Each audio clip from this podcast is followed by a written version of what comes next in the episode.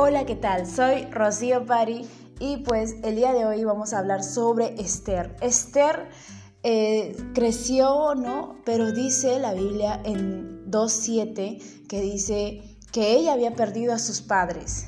¿De acuerdo? Que ella, que sus padres habían fallecido cuando ella era pequeña, cuando ella era niña, y la cual creció con una de sus familias que se llamaba Mardoqueo.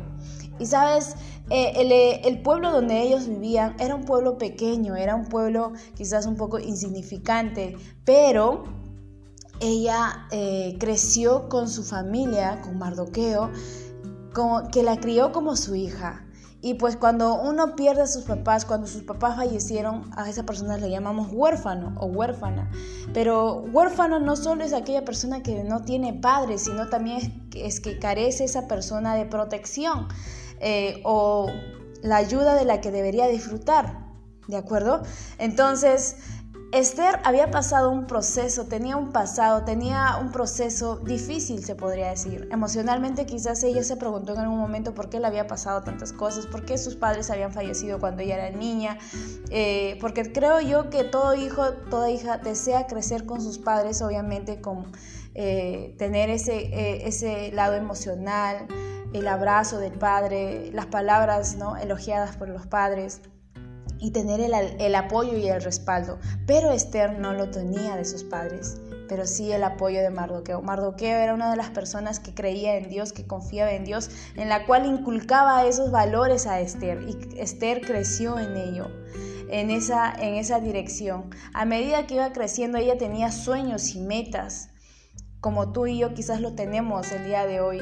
Entonces uno de ellos ella admiraba el reino, pero sabes, en el reino estaba pasando algo que eh, quiero que lo leas todo el libro de Esther, pero en una parte donde dice que, que la reina Basti llega a, morir.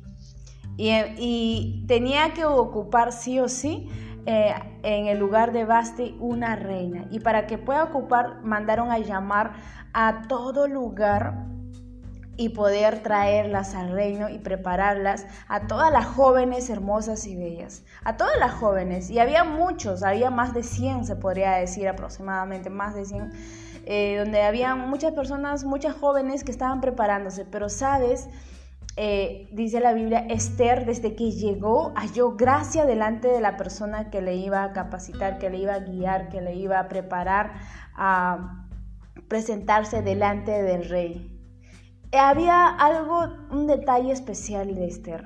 Tenía un secreto. El secreto era no revelar a nadie su nacionalidad, porque si iba a revelar, iba a decir, mira, yo vengo de tal lugar, de un pueblo pequeño, yo vengo de ese lugar, simplemente lo iban a sacar.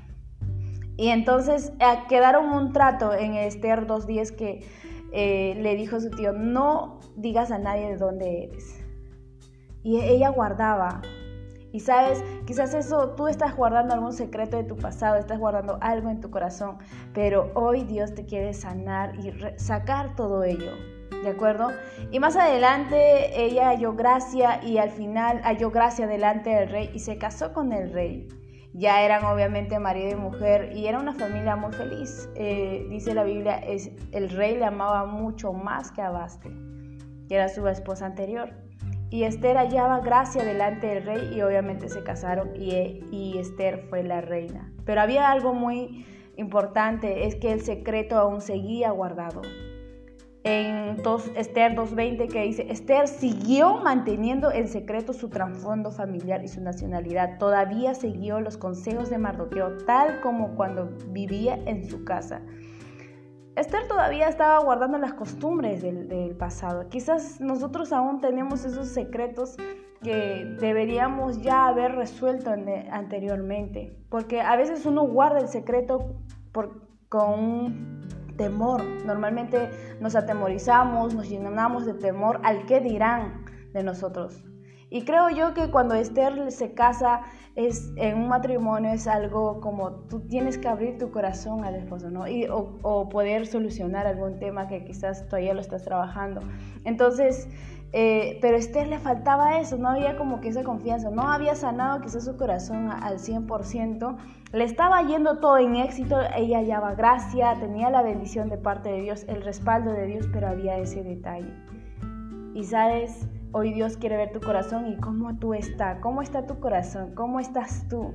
Y Dios ve ese corazón y lo único que quiere hacer es sanar, restaurarte y que puedas disfrutar de cada momento, que puedas disfrutar con tu familia, que puedas disfrutar con tus hijos, que puedas disfrutar cada área de tu vida. ¿De acuerdo? Eh, y pues los secretos de que, guardamos es ah, por causa del temor. Y venzamos el temor porque Dios es perfecto, Dios eh, nos ama, el perfecto amor echa fuera todo temor, de la Biblia. Nos vemos en el siguiente podcast. Recuerda confesar todo delante de Dios y Dios va a sanar tu corazón.